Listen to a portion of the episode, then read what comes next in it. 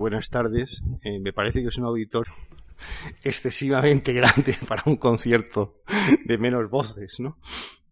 Pero bueno, les agradezco muchísimo su presencia esta tarde muy amenazada por la atmósfera, ¿no? Aquí. Y bueno, voy a proceder un poco a ilustrar con textos lo que el otro día, pues más o menos expuse como, como teoría, ¿no? Voy a empezar leyendo un poema que es de los más antiguos míos, que escribí y se publicó en 1969 y que es un texto muy de aquellos años, de mucha influencia del cine. Eso se ve en la disposición, no diría estrófica, pero sí del verso. Es un verso muy largo, cortado en, en planos de significación. Y es claramente un poema de amor en el que se mezcla la tradición clásica de Ovidio y de Virgilio con un tono que podríamos llamar expresionista. Pero fue el poema mío que, aunque se publicó en un librito de 200 ejemplares y que solo tenía tres poemas, pues más, más funcionó y todavía esto lo digo porque habrá algún poeta joven entre ustedes, para mucha parte de la crítica lo mejor que yo he hecho. De manera que en esto no necesariamente se va hacia adelante, se puede ir hacia atrás. Yo parece que he ido hacia atrás. Pero empezaré por el momento este que parece el más alto. Tragedia de los caballos locos.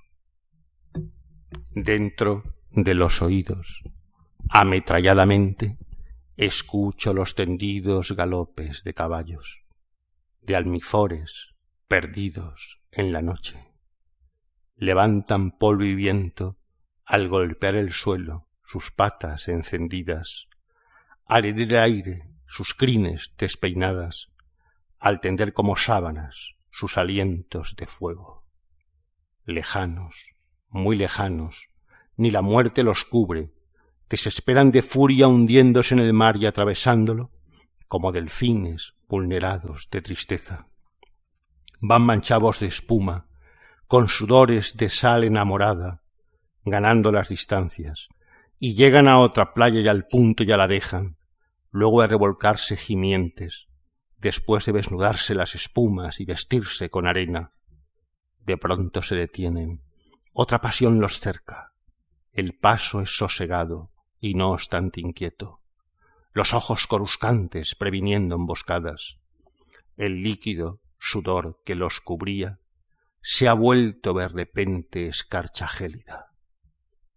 Arpegian sus cascos al frenar el suelo que a su pie se desintegra.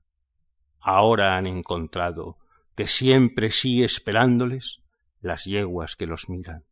Ya no existe más furia ni llama que el amor la dicha de la sangre, las burbujas amorosas que resoplan al tiempo que montan a las hembras, y es entonces el trepidar de pífanos, el ruido de cornamusas, el musical estrépito que anuncia de la muerte la llegada.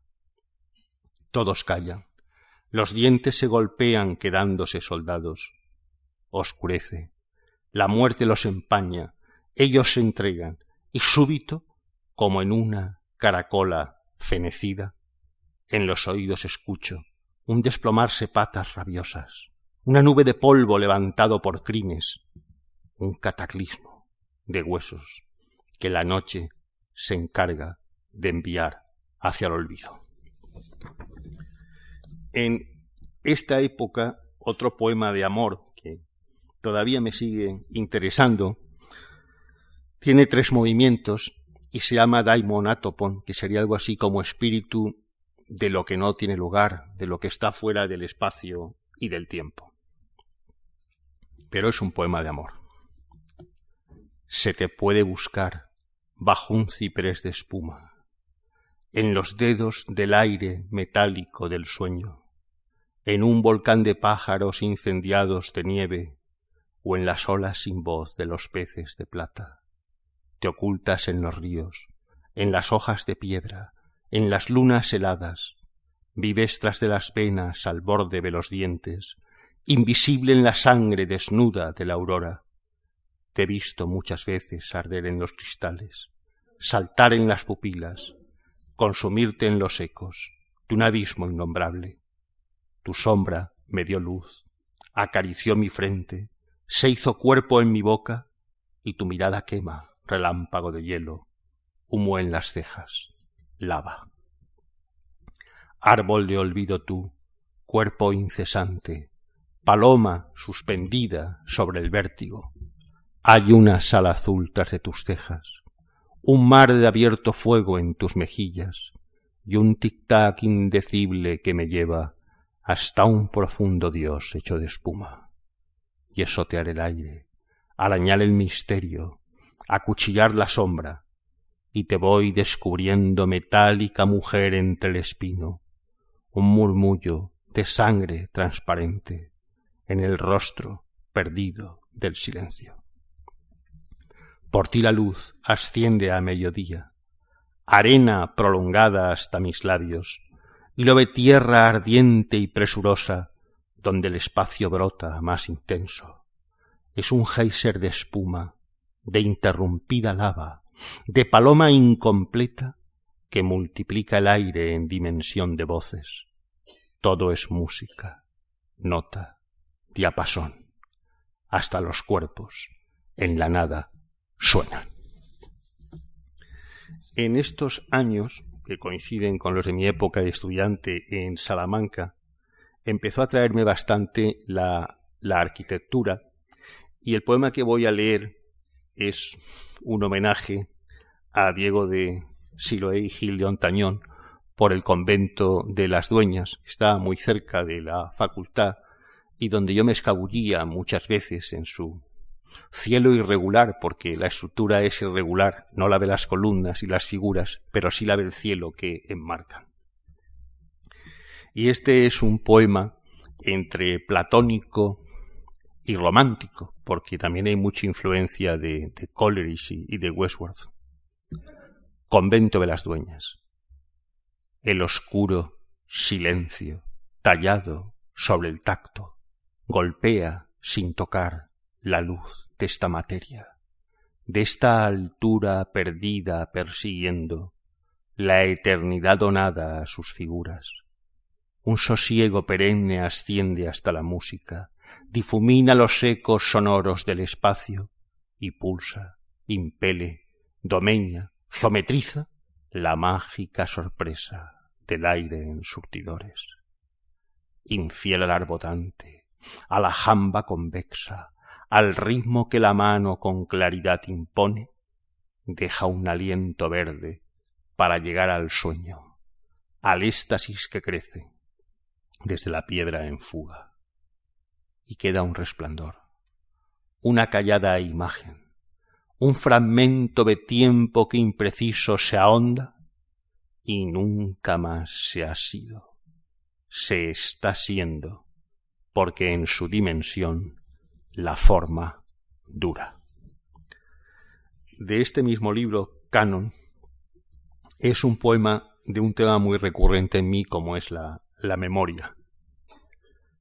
Devuélveme, memoria poderosa, la conciencia profunda del instante, tocar la cantidad de esencia doble y no dejar jamás de ser materia. La posesión del límite que encierro hacia un espacio sin final me lanza, que es perfección, dominio, maravilla, totalidad de ser únicamente. Quémame tacto, sensación procura abrir tu eternidad en dos presencias. Del siguiente libro, mm, que es alegoría, no voy a leer nada, como tampoco he leído de biografía sola, pero sí voy a leer de Música de Agua, que es uno de mis libros más extremos en lo que es la concepción del lenguaje y sobre todo en la economía del lenguaje, en el proceso de condensación. Empezaré leyendo un poema que se llama Recurrencias y que es de las pocas veces que me ha aproximado algo a lo que quería hacer. Es un poema de cuatro versos, poema breve, donde no solo están las mismas palabras, sino casi los mismos fonemas.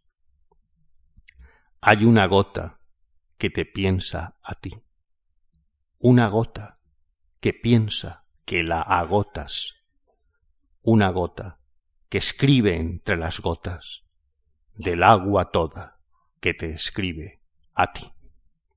En esta misma línea de, economía máxima, de intentar decir lo máximo con lo, con lo mínimo, de pobreza del lenguaje, si ustedes quieren, pero en sentido contrario, de intensificación del concepto también, eh, compuse todo este libro y el poema que le dio título es el que voy a leer, Música de Agua, que escribí en una biblioteca buena francesa con un parque estupendo que es Chantilly, donde un poeta francés del 17 vio, había escrito un texto importante sobre los cisnes. Música de agua. El espacio debajo del espacio es la forma del agua en Chantilly. No tú ni tu memoria, solo el nombre que tu lenguaje escribe en tu silencio. Un idioma de agua, más allá de los signos. Eso es lo que a mí me interesaba entonces, ir más allá de los signos. Pero me encontraba siempre con ellos. Como en este espejo. Miro tu espejo, lleno de ojos grises. La luz los arrebata.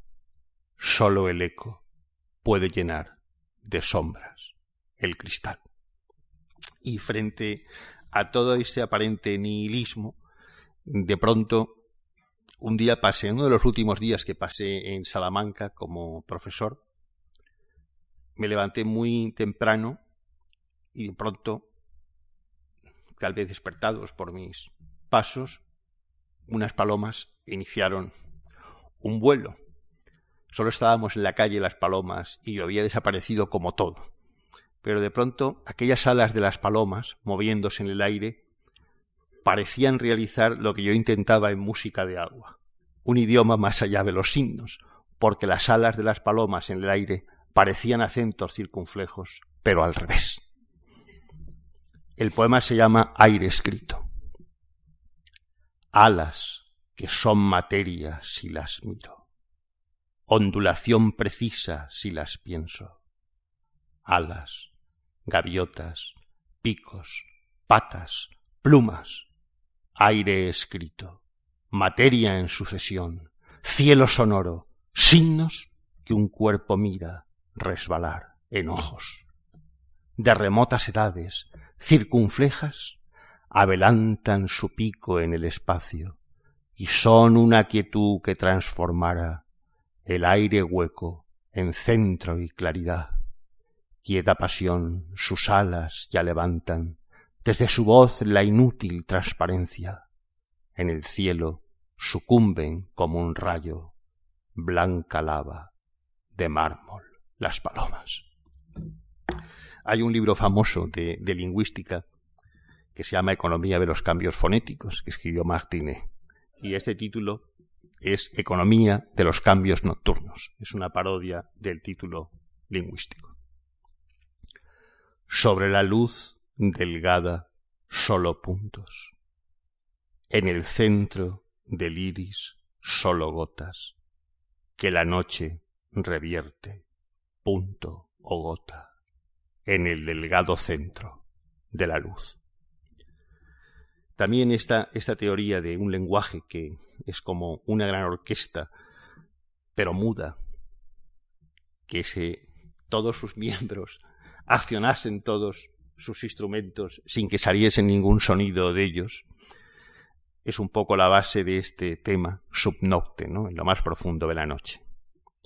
Y me dejas aquí, frente al lenguaje, en una sola y misma vastedad de tinta extensa que me borra, de tatuada noche que me anula, porque nada en ti suena, teclado, tatuaje, todo correspondencias lejos apagadas. Letra invisible, cero del principio nocturno y del final. y como ejemplo ya máximo del nihilismo que hay debajo de todo el libro, leeré La tierra de la noche. La noche te escribe, te transcribe, te inventa. Así, sobre el papel, lienzo tan solo, tiempo, papel donde la noche abrirá solo la tierra de su efigie, la figura, el cuerpo del que brotan los invisibles signos. La tierra de la noche, la terra de la noche, terracota o destino, o escritura que inventa lo distante de ti, lo más allá de ti, alfabeto nocturno de la nada. Yo llegué a un punto cero en el año 82, más allá del cual no podía ir, pero de pronto, como conté el otro día, me vi volviendo a escribir romances, sonetos y liras que había desterrado de mi imaginación y de mis posibilidades. Incluso tenía miedo. Alberti, que era muy listo, me dijo, un poeta nunca debe tener miedo a equivocarse, es un gran consejo. Pero, claro, una generación de vanguardias y de vanguardistas como era la mía, pronto escribir sonetos parecía un poco fuerte. Un compañero de mi generación lo había hecho siempre, Antonio Carvajal, se había movido ahí, pero era su código, no, no, no, no era el mío. Entonces se me ocurrió, para probar fortuna, no publicarlos en una revista literaria así conocida, los primeros, sino que mandé, mandé varios, entre otros el que voy a leer, a una revista muy comprometida que se editaba en Aragón, que era Andalán, que llevaba La Bordeta y otros. Pero, para mi sorpresa, de pronto recibo, yo creo que la última, la penúltima carta de Vicente Aleixandre, que además no está escrita a mano, es la única que tengo a máquina porque la tiene que dictar, y me dice, ha venido Carlos Bousoño y me ha leído un soneto tuyo publicado en una revista extraña que me ha interesado mucho. Yo creo que debes escribir en esa dirección. Claro, que Alexandre me, me dijera eso me animó mucho. Y el soneto al que él se refería era este, Propileo, que habría, vamos, pertenecía a mi libro siguiente, a columnas, a una fe en el lenguaje. Esta es una especie de oración ante el lenguaje. Propileo sería la entrada hacia el templo del lenguaje. Y juega con unas construcciones en, dativo, explicadas siempre por unos vocativos como si fuese el latín, sin verbo, y al final con unos acusativos de, de donación, unas ofrendas. ¿no? A ti idioma de agua derrotado a ti río de tinta detenido, a ti signo del signo más borrado, a ti lápiz del texto más temido, a ti voz de lo siempre más negado, a ti lento silencio perseguido, a ti este paisaje convocado, a ti este edificio sugerido, a ti estas columnas levantadas, a ti los arquitraves reflexivos, a ti las arquivoltas consagradas, a ti los arbotantes y yuntivos, a ti mar de las sílabas contadas, esta suma de sones sucesivos. Ahí me, me encontraba yo pleno, pleno en el lenguaje, sin ninguna arbitrariedad del signo, sino como si cada sonido tuviese una representación exacta en un objeto de la realidad. Después de, este libro de columnas, que fue un libro clásico, escribí un libro posmoderno. Es un libro, lo dije el otro día, casi ultraísta. Lo escribí en Viena. Y este es un libro en el que intenté de alguna manera hacer clásica la cotidianidad y al mismo tiempo humanizar la cultura. El título del libro procede del poema Semáforos, Semáforos, que cuenta una anécdota trivial y muy sencilla que tiene precedentes claros en, en Baudelaire, aunque esos no eran los míos entonces. Es un señor que está en un coche en un paso de cebra, tiene el coche parado porque tiene el disco rojo y de pronto pasa una chica estupenda.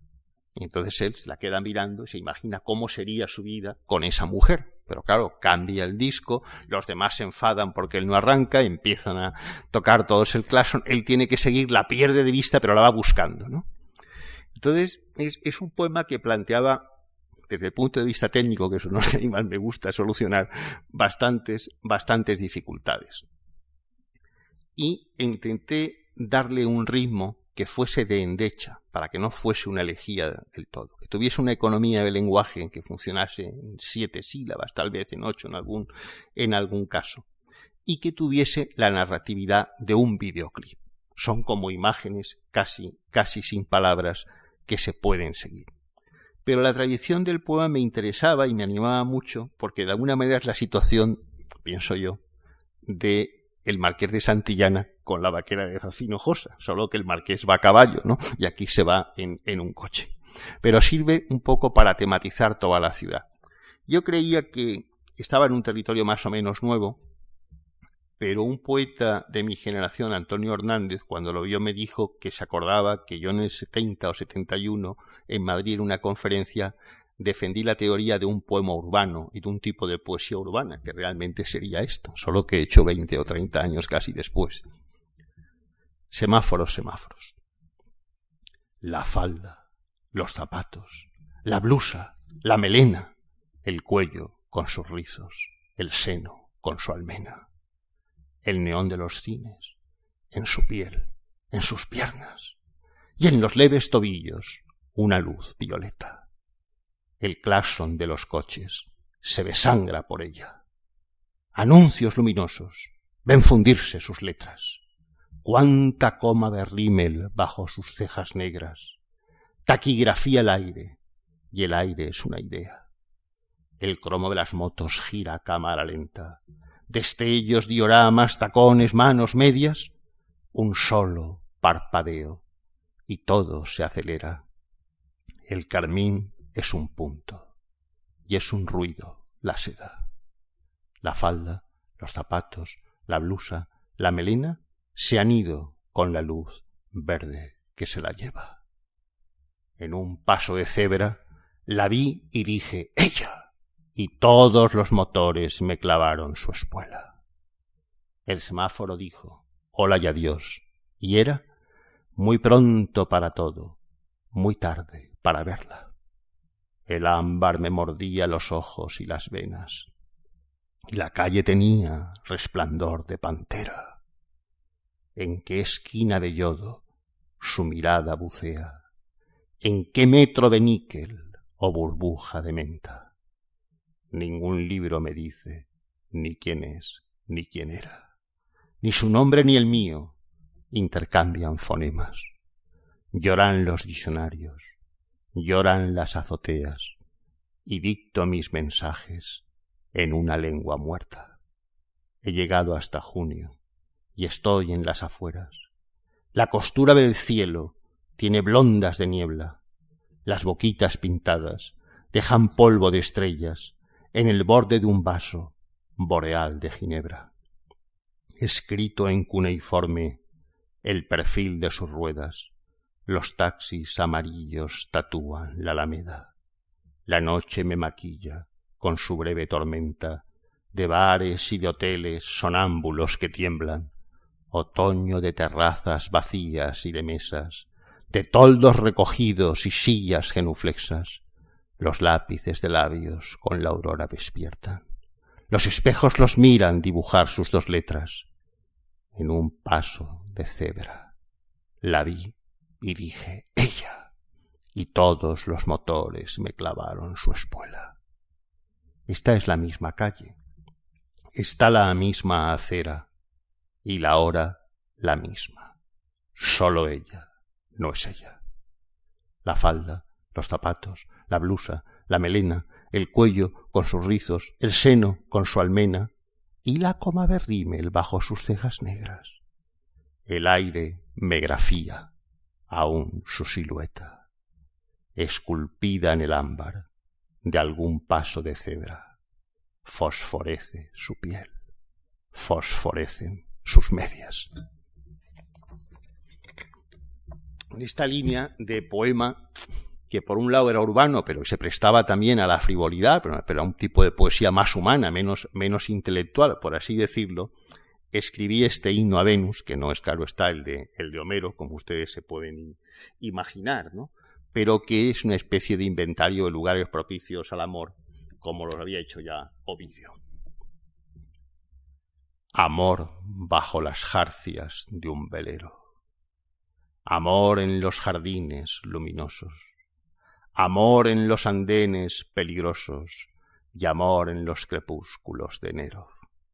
Amor a treinta grados bajo cero. Amor en terciopelos procelosos.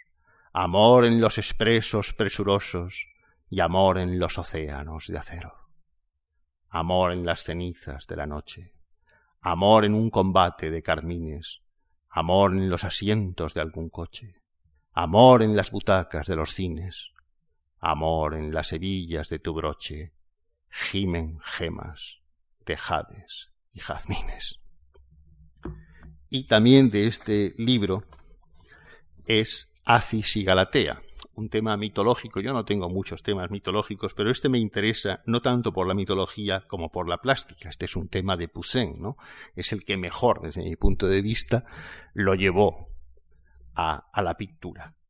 Y además Poussin es un pintor que a mí siempre me ha interesado mucho porque cuando la crítica lo atacaba, él les explicaba, es que yo no pinto lo que veo, yo pinto lo que soy. Eso me pasa a mí, yo, yo escribo lo que soy, no escribo, no puedo escribir otra, otra cosa, ¿no?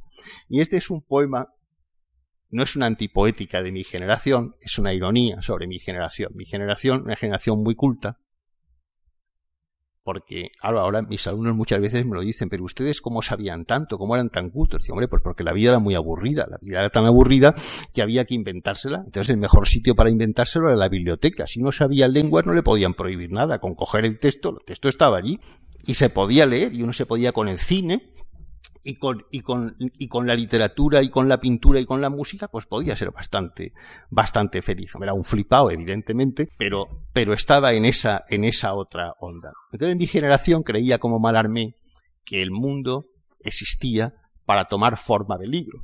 Es una barbaridad, ¿no? Entonces, aquí el protagonista, la persona poemática, vamos a llamarle así, es un señor que está en un museo viendo un cuadro. Y está dando una lección, como un erudito pedante, sobre el cuadro. Pronto hay un ruido y se, se vuelve. El ruido son los tacones de una chica que acaba de entrar en la sala. Empieza a mirar a la chica, empieza a mirar el cuadro y dice, a ver si estoy equivocado. Y porque existen chicas como estas, existen cuadros como este y no al revés, ¿no? Entonces, la ironización es, es sobre eso. Acis y Galatea. Ese cuerpo labrado como plata. Ese oro, esa túnica, esa piel, ese color que tiñe la escarlata, corola del pistilo de un clavel. Ese cielo de cárdenos espacios, esa carne que tiembla en el vaivén de las rodillas y de los topacios, nos dicen que este cuadro es de Poussin.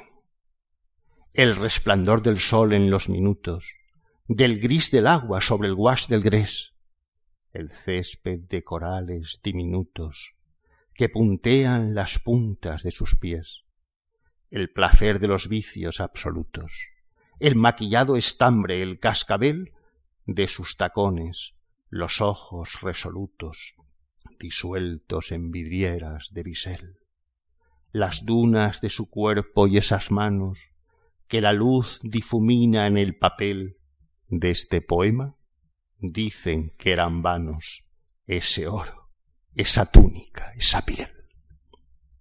La chica que los mira aquí a mi lado es más real que el lienzo y que el pincel. Haz un gesto de geisa emocionado, más certero, más cierto, más rimado de rímel que la estrofa del clavel. El cuadro del museo que miramos no está en la sala, ni en el Louvre, ni en la Tate Gallery, el Hermitage o Samos. Y no es ni por asomo de Poussin. El cuadro del museo que miramos, Acis y Galatea, ella y él, somos nosotros mismos mientras vamos. Ojo, labio, boca, lengua, mano sobre la carne del amor humano, ensortijando flores, cuerpos, ramos de un verano mejor que el del pincel. Después de este libro, que termina mi segunda etapa, pasé a una que no se puede llamar de, de madurez, pero sí de más seriedad. Es la de himnos tardíos y pasos en la nieve. Voy a empezar por leer el primer poema de himnos tardíos, que es una reflexión pues, sobre la edad, sobre el tiempo y sobre la vida. No es un canto celebratorio, precisamente, sin una visión en retrospectiva. El oro de los días. Cuando en memoria la veo detenida, en un brillo de espejos que reflejan la vida, y que tal vez la fueron o la son, qué perdida, mi juventud resbala por el aire, precisa, espuma ya la yola, profundas en la brisa, que yo no supo entonces y no sé todavía. Pero recuerdo a veces, viví, viví, vivía, su dolor es quien dura dentro de mi sonrisa. Es su dolor de acero, de zinc, de mordedura. Es el dolor certero que deja su figura. Dolor de la memoria, del oro, de los días. Dolor de haber creído vivir mientras leía. Dolor de no haber sido y no ser todavía y nunca poder serlo, ni en una nueva vida. Porque después de todo, vivir, vivir, vivía, tiene sentido solo en una sinfonía. ¿Y dónde los acordes? ¿Dónde la melodía? Recuerdo, sí recuerdo, el oro de los días, la luz de sus mañanas metálicas y limpias, el sol en las ventanas, en las torres y cimbrias, el destello del cielo, aquella tarde en Niza y la forma del hielo, otra tarde en Suiza. Recuerdo que recuerdo, sobre todo, ceniza. Recuerdo que recuerdo fragmentos de mi vida. ¿Pero de quién? ¿De otro? ¿De mí? ¿De ella misma? Existe sin nosotros todo lo que nos mira. Un dios pulsaba el aire y otro lo tañía. Nevaba sobre el nécar. Había también islas. El nácar de la nieve, redondo, parecía. Florecía en el malva de la carne. Tenía resplandores de oro su lenta fronda fija. Recuerdo que recuerdo sus murallas erguidas, adarves de alabastro, dovelas opalinas. Dolor de su recuerdo. Es esta despedida, esta página vuelta del oro de los días. Pero nosotros, ¿dónde? ¿En qué mirada fija podremos apoyarnos para fundar la vida si todo su lenguaje ya no nos ilumina? Palabras y palabras, ganadas y perdidas. Yo que amé su perfume, descubro las imágenes de las que son ruina. Recuerdo sí palabras, las palabras perdidas. Tal vez estaba en ellas, no en mí. Yo no sabía. En el nácar del Nécar veo el cin de sus islas. Allí estaba, allí estuvo mi juventud perdida. Tú que me lees no sabes dónde el texto termina. Las palabras empiezan a ser y son más vida. Paisajes de nosotros, paisajes de la vida, sus aguas son mensajes, sus luces ocarinas. Recuerdo que recuerdo el oro de los días, recuerdo que recuerdo su materia yacida, su memoria recuerdo, su carne fugitiva, sus señales escucho, sus salvas suicidas, olor de las tormentas de tantas tardes idas, idas ya para siempre, y para siempre sidas. En vosotras mañanas, de escritura lumínica, estaba ya la nieve del día diluida, que cerámicas noches, húmedas y distintas, con su roce de sedas y faldas femeninas, con su aliento profundo de velas derretidas y destellos de bares en sus luces fundidas, neones de los cines en sus medias, bebidas en sus labios, los ojos con una idea fija, duplicado deseo de serlo toda vida, miro hoy los espejos de lo que fue mi vida. Azogada acuarela, iridiscente línea, en qué país buscarte, móvil ciudad perdida. Tú nunca vuelves, tienes lugar en otros días, en otro tiempo y otro, espacio sucedida. También en otro cuerpo, también en otro clima, en otro sí y en otro, su impermeable risa. Tú que me lees no sabes nada, no, de mi vida. El poema traduce experiencias y vidas, experiencias, visiones en la memoria asidas, experiencias, canciones cantadas y leídas en el cuerpo del libro único de la vida. En este libro único tu página está escrita.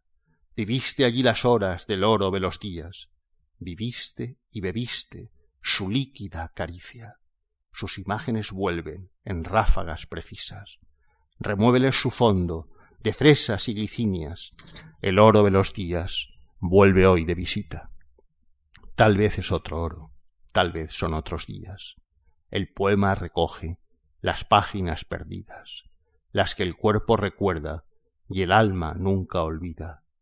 Estrofas de la carne para siempre yacida, el oro de las horas, del cobre, de los días. Estrofas de la carne, adiós, adiós, mentiras de mi pobre moneda, en curso todavía. Este era el poema que, que abría el libro, y luego había una serie de movimientos bastante largos que formaban parte del poema que le daba título, Himnos tardíos. Voy a leer de himnos solamente dos movimientos, el 2 y el 6. Están heridos de muerte los castaños. Un mundo verde señoría cuanto de ellos es alrededor. Para eso existo. Creo en ti, Señor, dueño de lo imposible. Raíz y corazón de un sueño errante, que con pulso celeste nos devuelve a un modo azul de dar en lo mejor. Señor, dispara, haz blanco sobre mí, como en las hojas de los árboles percibo, no el otoño de Orfeo ni la rama que fue su guía en todo su viaje, sino la lluvia misma de la vida que en pétalos y ramas se concentra y a rojos resplandores edifica las columnas de mármol del sentido que sin saberlo sostiene en su interior. Hay un sonido que en círculo sin centro se disuelve como un limbo y un mundo sin imagen, sugeridos por puntos que dibujan no tanto su figura o su sistema, como los mecanismos que contienen no su idea, sino su fijación idea que se busca como su laberinto, no en la forma de un dios ni en la experiencia, que es siempre su esperanza, sino en el fluir constante de lo otro que habita dentro y fuera de sí y su interior. Para eso vivo, para ser un día también como estas hojas, para caer con ellas, y como ellas expresar los designios de algún dios.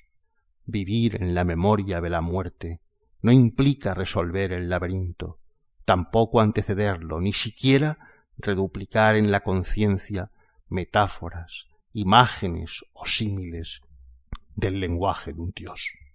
No, no, no es eso lo que estas hojas avanzan, adelantan, comunican, sugieren. Es la levedad del vuelo del pecíolo, cuando la superficie de la hoja sustituye su peso por su voz. Entonces habla, desde un bosque de símbolos, y el ocre de la hoja abre las secas venas que contienen su sangre, y toda la caída, desde el árbol hasta rozar el suelo, se ve como un impulso que busca al mismo Dios. Esa caída es el último idioma de las hojas. Esa caída no es tanto un viaje de la materia hacia el espíritu como de éste al interior de Dios. Esa caída está y no está en el espíritu, porque está y no está dentro del tiempo. Es un espacio sin tiempo que se produce en un tiempo sin espíritu. Es un tiempo sin espacio que se genera fuera del espacio y que transcurre en el no lugar. Existe, pero no se diría que acontece. Sucede, pero fuera del tiempo y del lugar. Como la hoja, Dios es un lenguaje existe sólo en símbolos. Dios es un signo puro que habla por señales y existe sólo donde termina el yo. Donde termina el yo se inicia y surge el habla, allí no dentro del yo, fuera de éste, donde la hoja estaba, en el árbol antes de iniciar el vuelo en su caer, sujeta algo, sostenida en la rama, quieta en el solo instante que reúne todo su discurrir, fija y fijada por el ojo que ve su movimiento, que lo sigue en su volverse lámina, lisura, delgadez. Toda hoja florece en el vacío, todo texto también. Salvo el tiempo que dura su caída, las hojas son siempre marginalia. Mínima materia marginalia, el tiempo, el hombre, el yo. Anotaciones en la arena de una orilla imprecisa, la experiencia no es dueña de sus actos, sólo los colecciona y les añade el fulgor de su interpretación. A eso se llama vida, si bien sólo es un entreacto. La hoja, como el hombre, describe y supone un untervex. Está cayendo antes de su caída, está cayéndose antes de su caer, caída aún está cayéndose, y sujeta la rama, inicia su caer. No tiene tiempo su caída, y carece de espacio su caer. En la rama está rozando el suelo, en el suelo está rozando el aire, en el aire no inicia su caer, lo ha iniciado antes, en la rama, de modo que no se sabe dónde y cuándo inicia exactamente su caer. Se sabe que está fijado como el día, pero no a qué conduce su caer. Voy a leer el movimiento siguiente, que es más breve. Como un pasado fijo, de pronto no es inmóvil, sino que centra un punto y todo en él está. La tarde avanza en multitud de muertes, entre ellas la mía, que tiene ahora forma de cuello de paloma, de agua curva en el verdín de bronce de la fuente, de teja por la que el aire huye, de tren que nunca llegará a su meta, como ese lado que ahora se derrite, como esa boca que he visto en otro espacio, como ese cuerpo que he sido en otro tiempo. Yo sé que el cielo fluye para el que no se va, para el que queda absorto el perfil de una nube, para el que mira muerto la playa silenciosa, para el que ve la arena con su brillo de hormiga, para el que cuenta olas desde el fondo del mar. Yo sé que lo real no es nunca lo que existe, que hay algo más profundo que todos los naufragios y al que el dolor de vida le da su dimensión de ser. Miro la minúscula muerte de la tarde y en mi carne siento no su reflejo tibio ni su azucena mórbida, sino el punto de fuga del color que se licúa entre la ceniza de la luz y las ascuas del aire en los almendros. La tarde es ese punto que no es ninguna parte, pero que las contiene a todas a la vez. También de este libro voy a leer Pasos sobre el papel que, vamos, corresponde bastante a, mi idea de la palabra en el poema. Hoy todas las palabras me vinieron a ver. Iban todas vestidas y yo las desnudé. Tenían agua dentro y yo se la quité. Bebí toda su agua y me quedó su sed. No me quedó su habla, me quedó su mudez. Hoy todas las palabras me vinieron a ver Todas iban vestidas y yo las desnudé. Ni debajo ni dentro había ningún ser, sino un lento perfume de luz sobre su piel, un líquido contacto de tinta y de papel. Nada más. Eso es todo lo que recuerdo ver. Recuerdo las palabras. Eran una mujer, una luz, un perfume, una tinta, una piel. Oigo pasos que vuelven y vuelven a volver no existen, vuelven solo e insisten otra vez. Las palabras son pasos dados sobre el papel, hacia nosotros mismos, pero con otra piel. Ellas y nosotros formamos un vaivén en el tiempo que dura nuestro yo en otro quien. En las palabras vive lo que vivió una vez, aunque nunca lo mismo tenga segunda vez. Como estos poemas son muy largos, pues no voy a poder leerles todos. De manera que voy a cerrar himnos tardíos. Ustedes en el cuaderno pueden leer algo más.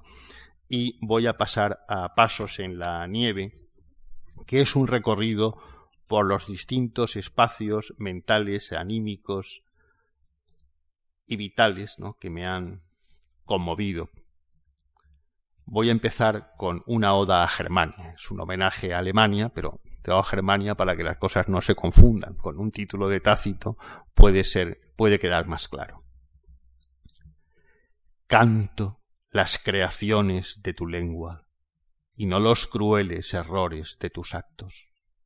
Canto tu pensamiento y tu paisaje, tu nieve como tinta vela quietud el aire y los puntos de agua que como agujas líquidas están en tus abetos. Canto el color de la torde al borde de tus ríos y tus montañas donde viven los elfos. Canto Germania lo que un día me diste, una conciencia del rigor y un método.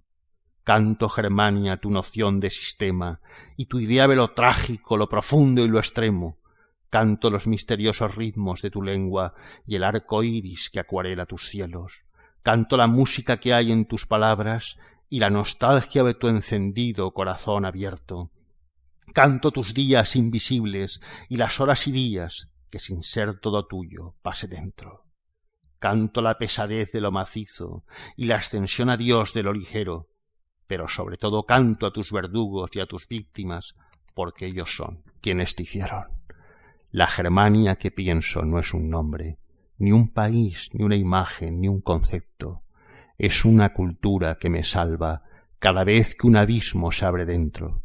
Es una sensación que sobrepasa toda definición y todo intento, sin que yo sepa ni por qué ni cómo, algo que está en su lengua me redime, me eleva voz, me da su movimiento.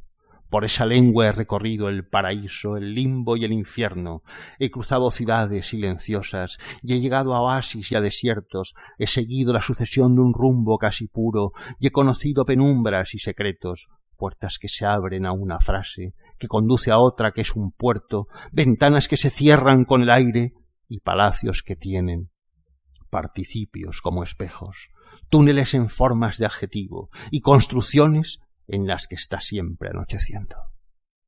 Todo lo que en ella leí es como un signo lleno de misterio. No es ella, soy yo mismo, que en esta lengua vuelvo. Bueno, como no quiero aburrirles, voy a leer dos poemas más. Uno es un soneto, es un monólogo dramático. A mí el monólogo dramático, lo dije el otro día, me ha interesado mucho, desde la lírica griega arcaica a la tragedia, pasando sobre todo por Browning después, y realmente en, los años en que fue crítico teatral del blanco y negro, cuando se puso enfermo don Fernando Lázaro Carreter y me pidió que lo sustituyera, me hizo ver una, visión del lenguaje que yo no tenía. Y es la palabra en movimiento, la palabra moviéndose sobre un tablado y no la palabra inmóvil puesta como un insecto con un alfiler en una página, que es casi siempre lo que leemos. Esa palabra en movimiento del teatro me ha parecido siempre admirable. Entonces intenté una serie de monólogos dramáticos. Este es en un soneto, es un homenaje a mi maestro Antonio Tobar. Y capto el momento en que llega de catedrático a Salamanca pensando que va a renovar la filología clásica y que aquello es como Atenas. Antonio Tobar llega a Salamanca, 1942.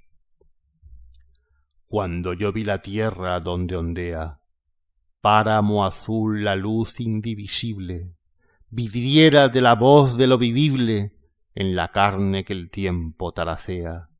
Cuando dije mirad, aquí se crea el espacio que funda lo visible, la beta de la vena inamovible que pule cada forma de la idea cuando miré su tersa torre blanca, reflejaba en el agua que se lee, y el río mitad tinta, mitad planta, quise que Roma fuese Salamanca, Atenas, Basa, Fuste, Plinto, Planta y Parménides, Diego de Siloé.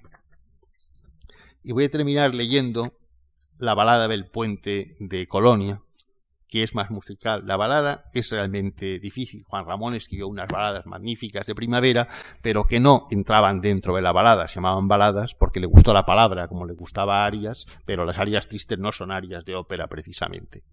Pero la balada, la balada es, es difícil. Y en mi juventud, cuando se publicó la poesía completa de un gran poeta como Jaime Gil de Viedma, y lo leí, Viedma sabía poca métrica castellana. Y había un poema allí que realmente era un desastre. Y entonces le escribí diciendo, hombre, es una vergüenza que en un libro tan perfecto como este se le haya traspapelado a usted un poema tan malo como el que le indico. Esto debería usted retirarlo de su obra completa o mejorarlo y corregirlo. Es la otra posibilidad. Entonces, en vez de no haber contestado, que a lo mejor yo haría, porque soy más mayor ahora que lo era Viedma en el momento de la anécdota que estoy relatando, Viedma me contestó me dijo, sí, tiene usted razón y tal, tal vez pueda usted hacerlo mejor algún dieta. Luego Viedma fue jurado del premio más importante que yo tuve y me lo dio y me defendió, y me defendió muchísimo. Este es un texto que debería hacer en homenaje a él, porque la balada es muy difícil. La balada, claro, en inglés, que era lo que él tenía como modelo, había pasado muy bien de, de Kipling a Oden, porque ya habían trabajado las baladas, los los románticos como Coleridge y Wordsworth. Los alemanes que habían intentado hacer baladas las hacían imitando a los ingleses. Pero en el caso español la balada es muy problemática. Esta es una balada, la balada del puente de Colonia. El puente de Colonia, dos leones vigilan, el agua por debajo, el aire por arriba.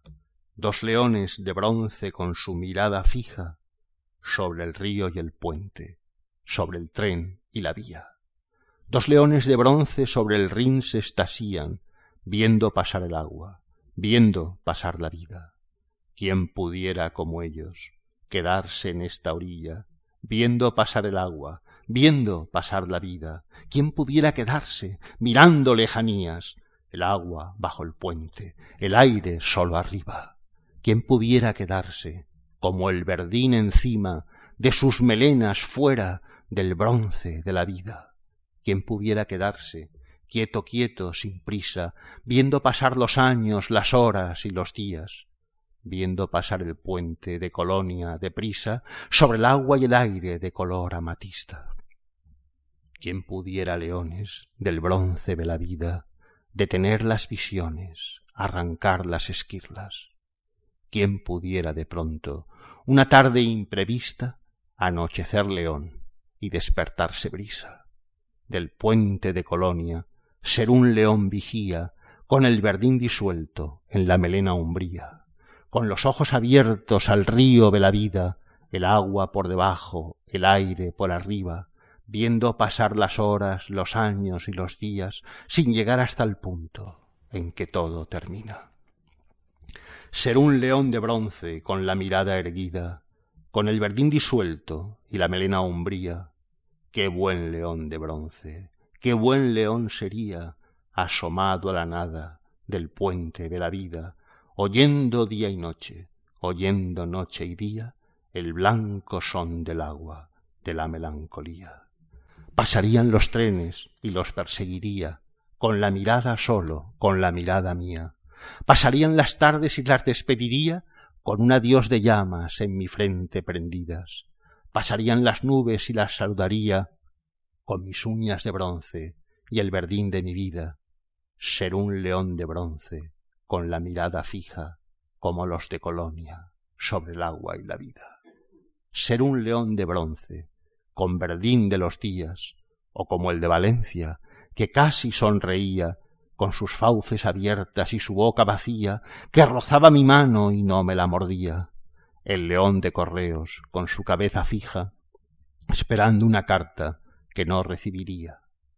Como ellos y él, leones de mi vida, sobre el ring, sobre el mármol, quién pudiera algún día decir adiós a todo, adiós a cada día, a todo lo que pasa por nuestra pobre vida, y que se queda ¿dónde?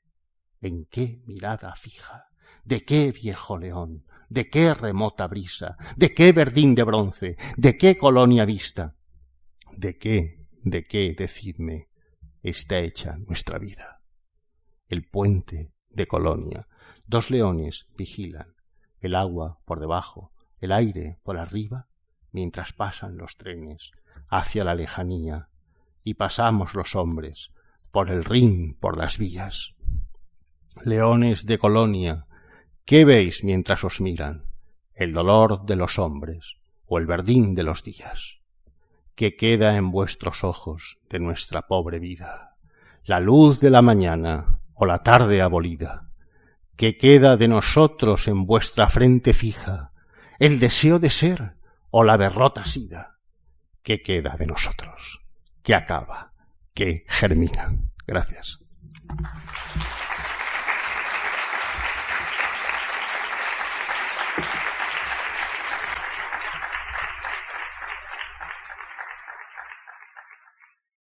Bueno, muchas gracias por su amabilidad y, su paciencia.